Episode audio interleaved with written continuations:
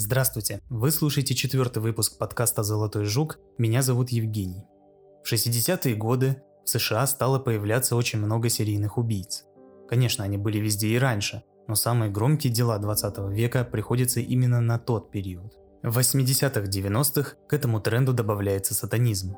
Есть даже термин, характеризующий этот период – сатанинская паника. Согласно Википедии, это социальный феномен 1980-х, состоявший в распространении в США, Великобритании и ЮАР моральной паники относительно существования масштабного сатанинского заговора с совершением ритуальных убийств людей и десятками тысяч жертв. Теории сатанинского заговора и сатанинская паника были спровоцированы популярными телевизионными евангелистами среди некоторых американских христианских общин. Был издан ряд книг, авторы которых утверждали, что они являются жертвами сатанинских ритуалов. В совершении сатанинских преступлений проповедниками и журналистами обвинялись различные, не имеющие ничего общего друг с другом, организации и группы людей, начиная от церкви сатаны и ордена восточных тамплиеров и заканчивая церковью Иисуса Христа, святых последних дней и движением New Age. Как мы знаем, там, где паника, там и интерес общественности, особенно молодежи, Поэтому по всей стране, как грибы после дождя, начали возникать новые культы, банды, секты и другие организации, так или иначе ассоциирующие себя с оккультизмом. Эта история начинается в городе Матаморос, Мексика. Это маленький приграничный город на правом берегу реки Рио-Гранде. Напротив, на левом берегу находится город Браунсвиль, штат Техас. Сам Матаморос – это типичный приграничный городок, которому присущи все проблемы подобных мест – наркотики, алкоголь, нищета и, как следствие, высокий уровень преступности. Техас – это популярное место отдыха американских студентов еще с 1930 года. Поэтому каждую весну около 250 тысяч студентов отправлялись на каникулы в Браунсвиль и Матаморос, чтобы насладиться отдыхом после долгой учебы. Одним из таких студентов был Марк Килрой. 21-летний парень учился в Техасском университете в Остине – Весной 1989 года он вместе с друзьями приехал на каникулы в Матаморос, чтобы развлечься и отдохнуть. 14 марта друзья потеряли его из виду где-то перед рассветом и, не найдя его до следующего дня, пошли в полицию. Если бы ребята знали, что предыдущие два месяца в этом районе аналогичным образом исчезли около 60 человек, то выбрали бы какое-нибудь другое место для проведения каникул – но беззаботные молодые люди, уставшие за долгие месяцы учебы, были не в том настроении, чтобы думать о таких вещах. Скорее всего, это дело так и оставалось бы нераскрытым еще долгое время, наряду с вышеупомянутыми 60 похищениями, если бы не одно большое отличие. Он был американец, да еще и со связями. Его исчезновение мгновенно вызвало соответствующую реакцию. Родители прилетели в Матаморос и назначили награду в 15 тысяч долларов за любую информацию о марке или его похитителях. Официальные лица Америки пристально следили за ходом расследования, пока местная полиция допрашивала 127 известных преступников. Стремление раскрыть дело было таким сильным, что при дознании нередко использовались пытки, причем применялись не только дубинки, но и газировка, смешанная с острым соусом, которую щедро распыляли в ноздри подозреваемым. Но все было бесполезно. В то же время полиция проводила один из стандартных антинаркотических рейдов. Власти выявляли и выслеживали подручных и наемников местных наркобаронов. 1 апреля 1989 года мимо одного из блокпостов проехал 20-летний Серафин Эрнандес Гарсия, племянник местного главаря Элио Эрнандеса Ривьеры. Он промчался мимо полицейских, словно не замечая их. Представители закона проследили за ним до ранчо неподалеку. Быстрый осмотр прилегающей территории показал наличие оккультных предметов и следов ритуалов, а также признаки контрабанды марихуаны. Через 8 дней полиция уже во всеоружии вернулась на ранчо и арестовала Серафина и еще одного дилера Дэвида Серна Вальдеса. Молодые люди были абсолютно спокойны и более того, считали, что неуязвимы для закона, потому что их охраняют некие высшие силы. Тем временем Детективы опросили смотрителя того ранчо, которое называлось ранчо Санта-Елена. Он назвал остальных членов синдиката Эрнандеса, которые были частыми посетителями этого места. Но самое главное, он опознал Марка Килроя по фотографии из школьного альбома. В изоляторе Серафин легко признался в соучастии в похищении и убийстве Марка и других людей за последние пару лет на ранчо Санта-Елена. Он рассказал, что это были жертвоприношения для защиты различных дел их организации. «Это наша религия», — говорил Эрнандес, — «наше Вуду». Серафин назвал лидера их культа. Это был Адольфо Констанцо, Эль Падрино или Крестный Отец, колдун, практикующий африканскую магию Пало Майомбе. Наркодилер рассказал, что именно Эль Падрино организовал эти похищения, и именно он лично мучил жертв и потом вырезал их органы, чтобы бросить в ритуальный котел. Полиция вернулась на ранчо вместе с Эрнандесом, и тот указал на частное кладбище, где представители закона откопали 12 тел. Все жертвы были мужчинами, кто-то застрелен с близкого расстояния, а кто-то зарублен мачете. Среди них был и Марк Килрой – его череп был вскрыт, а мозг изъят. В ближайшем сарае был найден чугунный чайник, заполненный кровью, останками животных и 28 деревянными палочками, которые они называли «палос пало майомби» и использовали для общения с духами. Рядом, плавающим в чаше среди скорпионов и пауков, детективы и обнаружили мозг похищенного студента. Среди находок также были окровавленный алтарь, части тел животных и людей, а также котел, наполненный кровью. Религия, которая послужила основой для культа Констанца, называется сантерия. Похожая на Вуду, она включает в себя ритуальную магию, основанную на оккультизме. Так называемый главный сатанист 20 века Алистер Кроули определил, что деятельность сантерии параллельна сатанизму. Как и сатанизм, африканская религия следует девизу «делай что хочешь». В оккультизме сантерии и сатанизме нет общей системы ценностей и каких-то правил касательно наркотиков, секса, лжи. Профессор Мерседес Сандовал из Майами-Дейтского общественного колледжа подчеркнула именно этот момент. Сантерия не имеет моральной позиции. Она не выносит суждений в вашей жизни. Она ничему не говорит «нет». Но, как оказалось, приспешники и поклонники культа Констанца были заворожены не только речами и идеями Эль Падрино – но и, как ни странно, магии кино. В 1987 году Джон Шлезингер выпустил фильм «Верующие» по роману Николаса Конде «Религия» 1982 года. В фильме рассказывается о культе, который приносит в жертву детей, чтобы обрести силу и богатство. Ритуалы в фильме во многом основаны на сантерии. Согласно признаниям пойманных членов организации Констанца, их особый религиозный стиль был основан на этом фильме. Культ использовал принципы, описанные в кино, как трамплин для реализации своих оккультных верований. Серафин Гарсия полностью отдался этим принципам. На допросе после ареста он признался лейтенанту Джорджу Гавиата, насколько серьезно он относится к фильму. Гавиата вспоминал. «Я помню, что не понимал, что он мне говорил. Я сказал, это Сантерия?» И он ответил, «Да, да, Сантерия, Вуду, чувак». А потом продолжил повторять «верующий, верующий, верующий». Несмотря на незнание всех тонкостей Сантерии, фильм запрограммировал Гарсия и оказал огромное влияние на его сознание. Гавиату также добавил, что даже когда культ сделал его жрецом, Серафин не полностью понимал, что именно он практикует, потому что все, что было у него на уме, это фильм. Немного разобравшись в мотивации культистов и их религии, давайте теперь поподробнее поговорим о главных лицах и о том, как он был основан и развивался в Мексике. Естественно, все началось с одного человека – Адольфо де Хесоса Констанца. Он родился в Майами 1 ноября 1962 года и был первым из трех предполагаемых детей от разных отцов. Его мать, Делия Аврора Гонзалес Дель Валле, была 15-летней кубинской иммигранткой. Когда Адольфу было 6 месяцев, он был благословлен гаитянским жрецом Пало Майомбе и наречен избранным – и неспосланным для великой силы. Он был еще младенцем, когда они переехали в Сан-Хуан, Пуэрто-Рико. Там они представлялись всем католиками, а мальчик даже работал прислужником в церкви.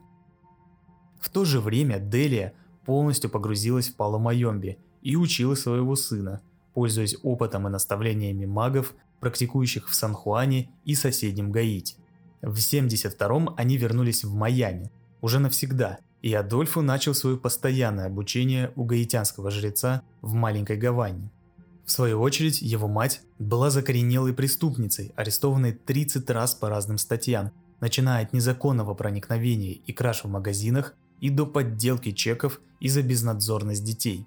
Тем не менее, она всегда избегала серьезного наказания, объясняя несостоятельность закона своей мистической религией. Она оставила целый ряд съемных домов в Майами разгромленными в крови и останках жертвенных животных. Сын пошел по стопам матери.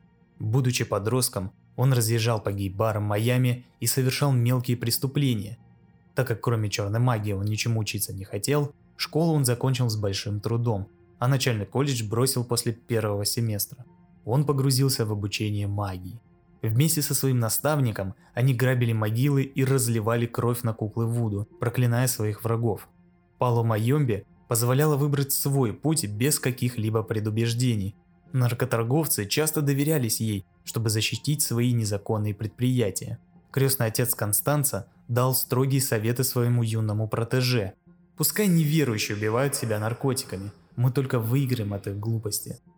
К 1976 году, как утверждала его мать, Адольфо начал проявлять экстрасенсорные способности.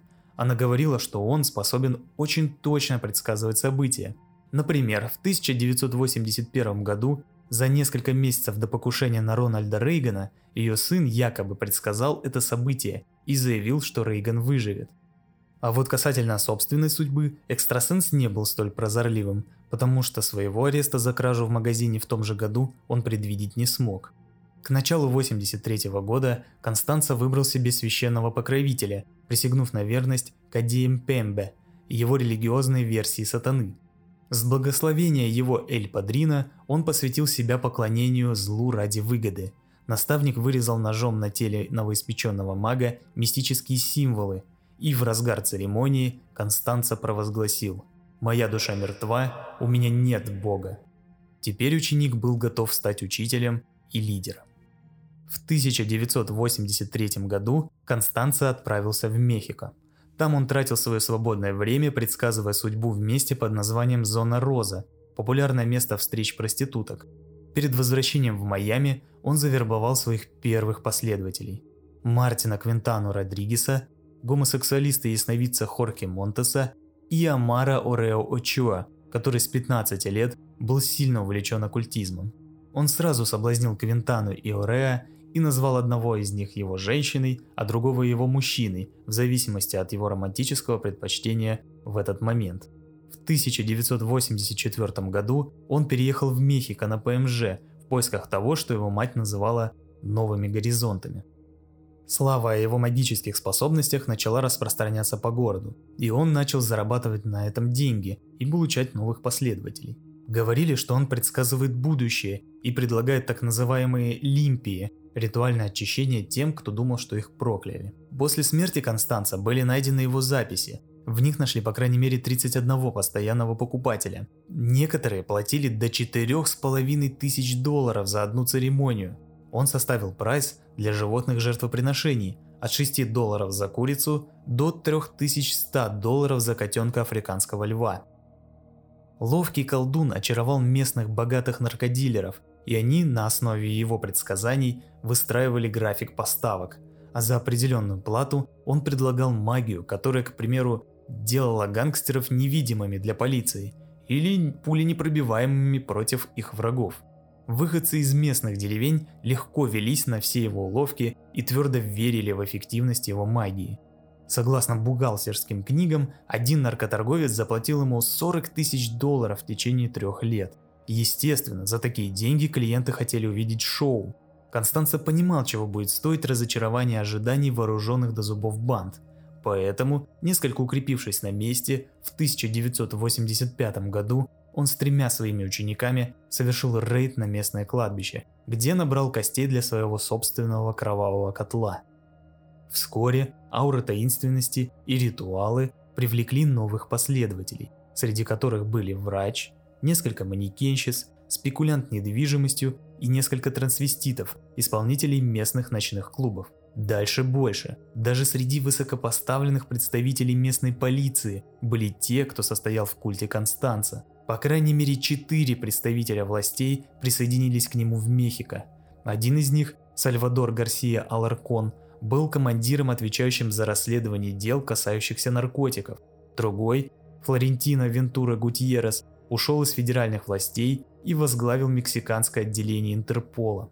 В 1986 году Вентура представил Констанца семье наркодилеров Кальзада, которые в то время были одним из доминирующих наркокартелей Мексики. Эти ребята были уже не деревенскими дурачками, которые ведутся на всякие глупости.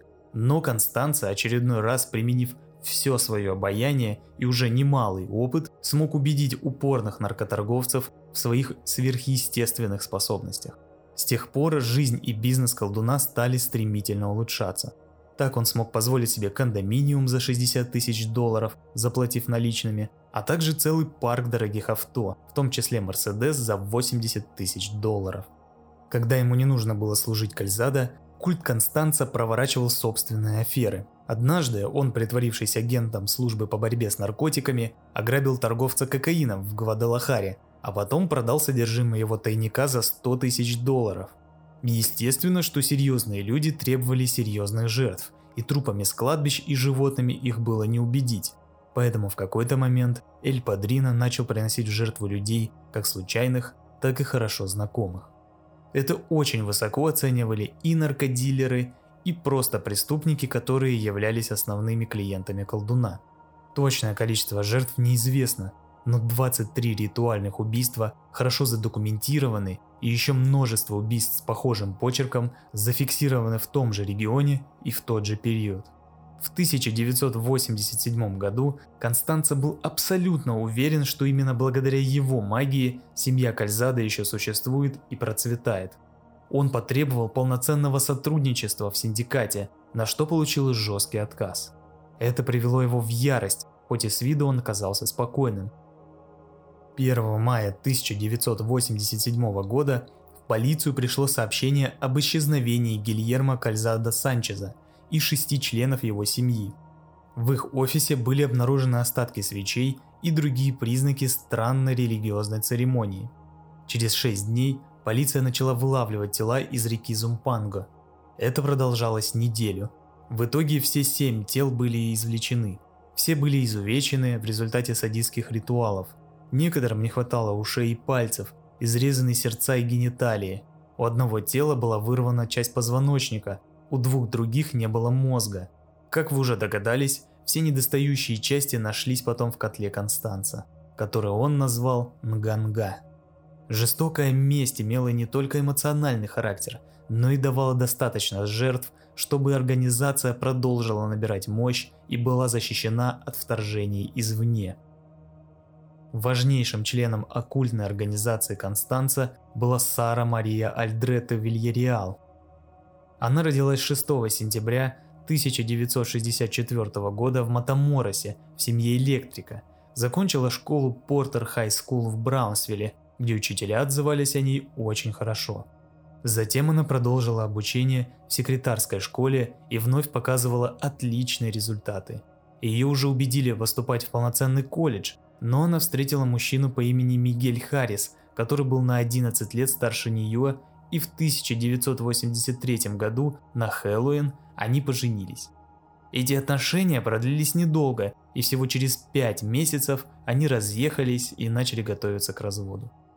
В конце 1985 года Сара решила взяться за ум и продолжить обучение в США. Она получила статус резидента-иностранца.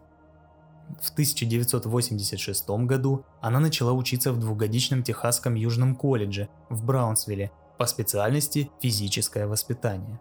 При этом у нее были две подработки – учителем аэробики и помощником секретаря в спортивном отделе школы.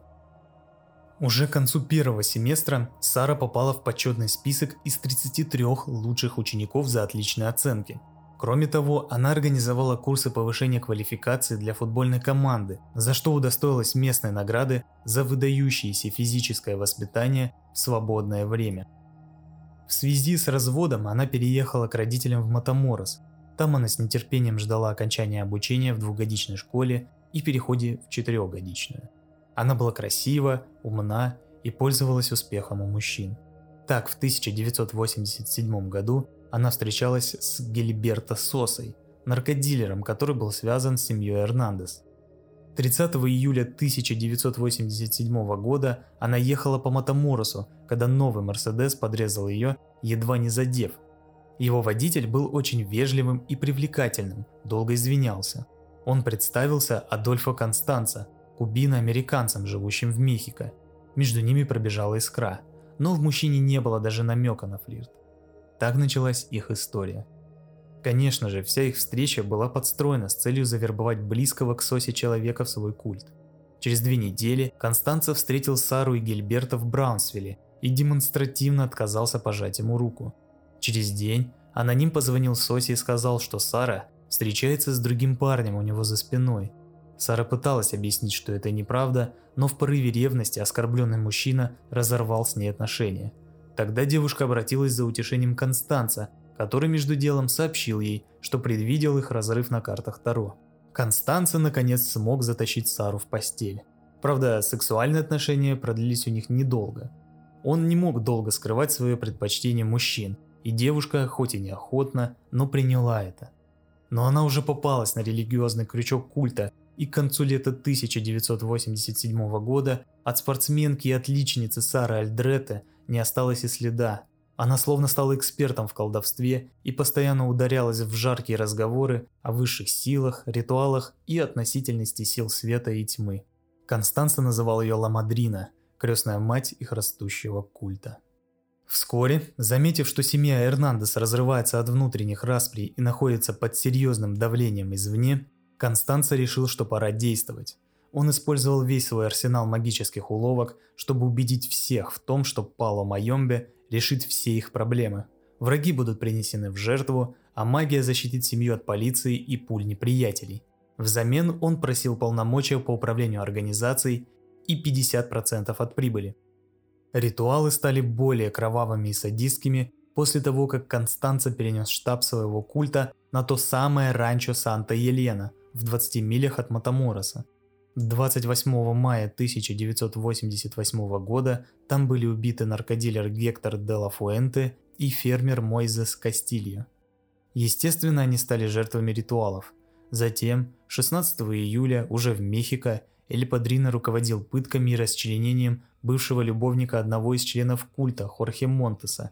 Его звали Рауль Пас Эскивель. Изуродованные останки были выброшены на улицу, где их обнаружили дети и с воплями побежали вызывать полицию. Самое значимое событие в карьере кровавого культа произошло в августе 1988 года. 10 числа в отместку за кражу 800 тысяч долларов конкуренты похитили Овидио Эрнандеса и его двухлетнего сына. Через пару дней культисты схватили и замучили до смерти незнакомца, во время ритуалов они молились своему кровавому богу об освобождении Эрнандеса, и уже 13 августа они были освобождены, причем без единого песа выкупа.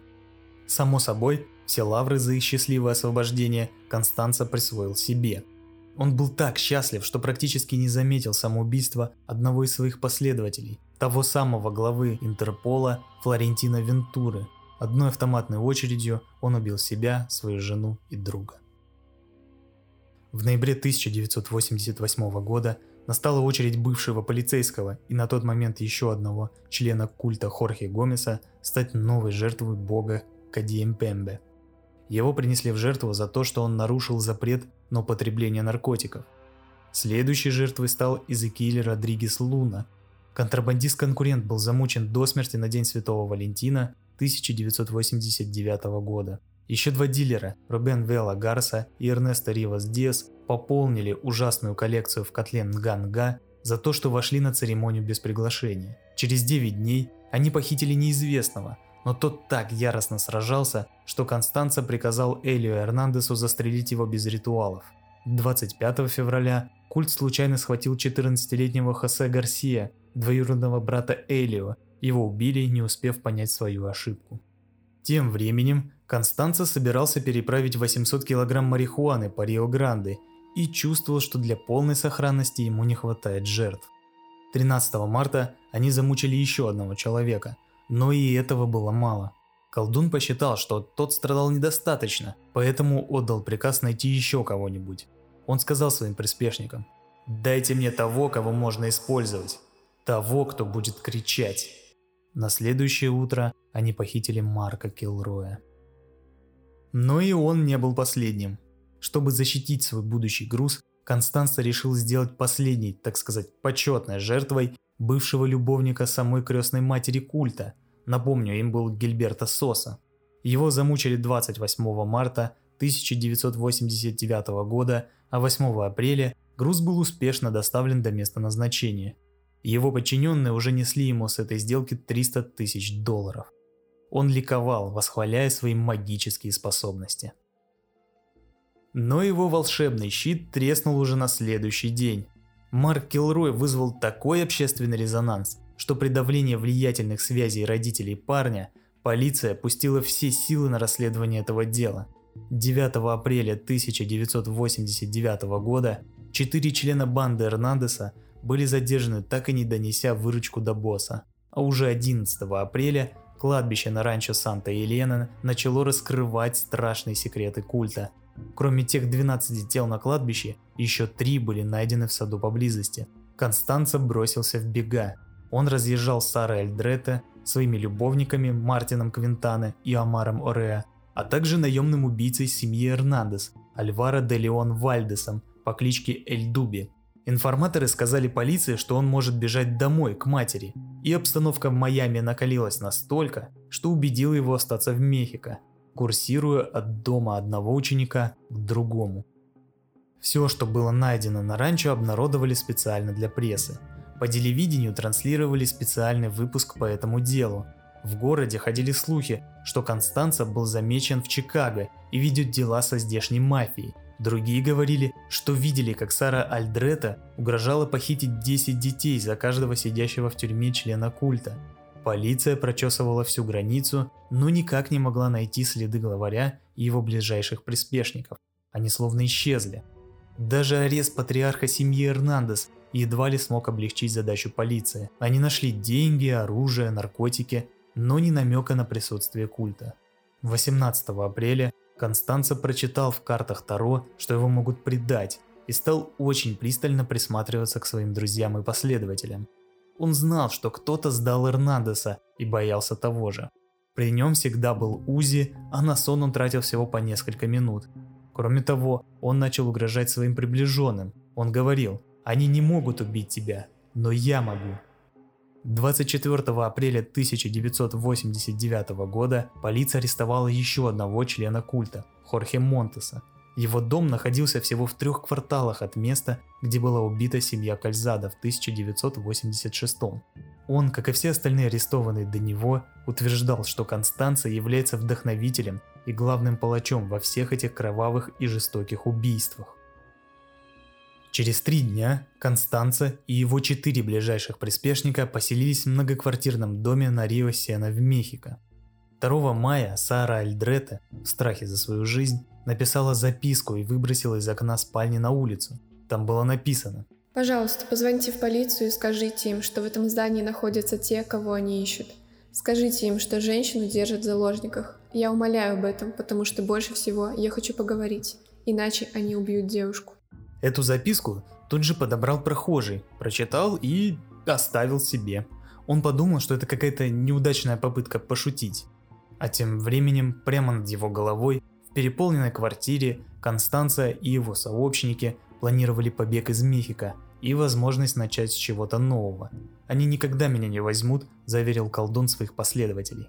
Но похоже, что магия, которой так гордился Констанца, не просто дала сбой – Видимо, его бог и вовсе отвернулся от него, потому что уже 6 мая 1989 года полиция прибыла в Рио-Сена. Но самое интересное, что, казалось бы, может легко происходить в кино, а не в реальной жизни, состоит в том, что полиция была там совершенно по другому делу. Они разыскивали пропавшую девочку и расспрашивали всех жителей в этом районе но уже порядком уставший от недосыпа и постоянного нервного напряжения Адольфа Констанца запаниковал. Только увидев в окно полицейскую машину, он открыл огонь из своего пистолета-пулемета, и уже через несколько секунд дом окружили 180 полицейских, поливая культистов ответным огнем. Перестрелка длилась 45 минут, но чудесным образом единственным раненым человеком оказался офицер, которого Констанца пострелил первыми выстрелами. Когда Констанца понял, что бежать некуда, он приказал Эльдубе убить его и Мартина Квинтану. Когда наемник отказался, колдун ударил его по лицу и сказал, что тогда для него в аду все пойдет очень плохо. Это подействовало на убийцу, и после того, как Констанца в последний раз обнял Квинтану, Эльдуби выпустил по ним очередь из автомата. Когда полиция ворвалась в квартиру, они обнаружили главаря культа в шкафу вместе с его любовником, а оставшихся трех членов секты поместили под арест и отвезли в тюрьму. В заключение Эльдуби признался в убийстве своего босса и его друга и с улыбкой отметил, что крестный отец не будет мертвым надолго. Воскрешение Констанца полицию волновало намного меньше, чем объединение дел оставшихся культистов. После перестрелки в Мехико 14 членам секты были предъявлены различные обвинения, от хранения оборота оружия и наркотиков до убийств и препятствий правосудию. В августе 1990 года Эльдуби был приговорен к 35 годам лишения свободы за убийство Констанции Квинтаны. Хуан Фрагоса и Хорхе Монтес тоже получили по 35 лет за убийство Рауля Эскивеля. Также по этому делу был осужден и Амар Орея, но он умер от СПИДа еще до вынесения приговора. А что же Сара Альдрета? Ла Мадрина старалась показать себя жертвой, но сама же себя и выдала, когда стала проявлять слишком большую информированность о колдовстве и сообщать очень интимные подробности кровавых ритуалов. Сама же она утверждала, что исповедовала только христианскую сантерию и никогда не слышала об убийствах на ранчо Санта-Елена. Но присяжные ей не поверили, и когда был вынесен приговор в 1994 году, ей и еще нескольким культистам, она получила 62 года тюремного заключения – ее соратники Элио Эрнандес и Серафин-младший получили по 67 лет лишения свободы. При этом американские власти готовы привлечь их за убийство Марка Килроя, если они когда-нибудь будут освобождены из-под стражи. Во время разбирательств, по словам властей, Сара Альдретта проявляла признаки раздвоения личности. Одна проявлялась, когда она была перед камерами и отрицала свою причастность к убийствам на ранчо. Другая выходила, когда с ней беседовали приватно – Тогда она подробно рассказывала обо всех аспектах ужасных ритуалов. Анонимный источник в офисе прокурора говорил о трех личностях Сары. Последняя показывалась, когда та разговаривала сама с собой. Находясь в тюрьме, Ламадрина сказала. «Я не думаю, что религия закончится с нами, потому что в ней много людей. Они нашли в Монтерее храм, который даже не имеет отношения к нам. Это будет продолжаться». В период с 1987 по 1989 годы полиция Мехико зафиксировала 74 ритуальных убийства. Среди них 14 – это младенцы. В 16 из всего списка подозревается культ Констанца. Все они с привлечением детей и подростков. Но у властей недостаточно доказательств для предъявления обвинений. Прокурор Гильермо Бара тогда сказал репортерам, да, мы бы хотели сказать, что это Констанца совершил все эти преступления и дела закрыты. И факт в том, что мы считаем, что он несет ответственность за некоторые из них. Хотя мы никогда не сможем этого доказать. Но он не совершал все эти убийства, а значит кто-то другой это сделал. Кто-то, кто все еще на свободе. На основе этих событий был снят художественный фильм «За гранью страха». Также вы можете посмотреть фильм, который послужил так называемой настольной книгой для сектантов – Напомню, он называется «Верующие» 1987 года. Большое спасибо за внимание и до встречи в следующем выпуске.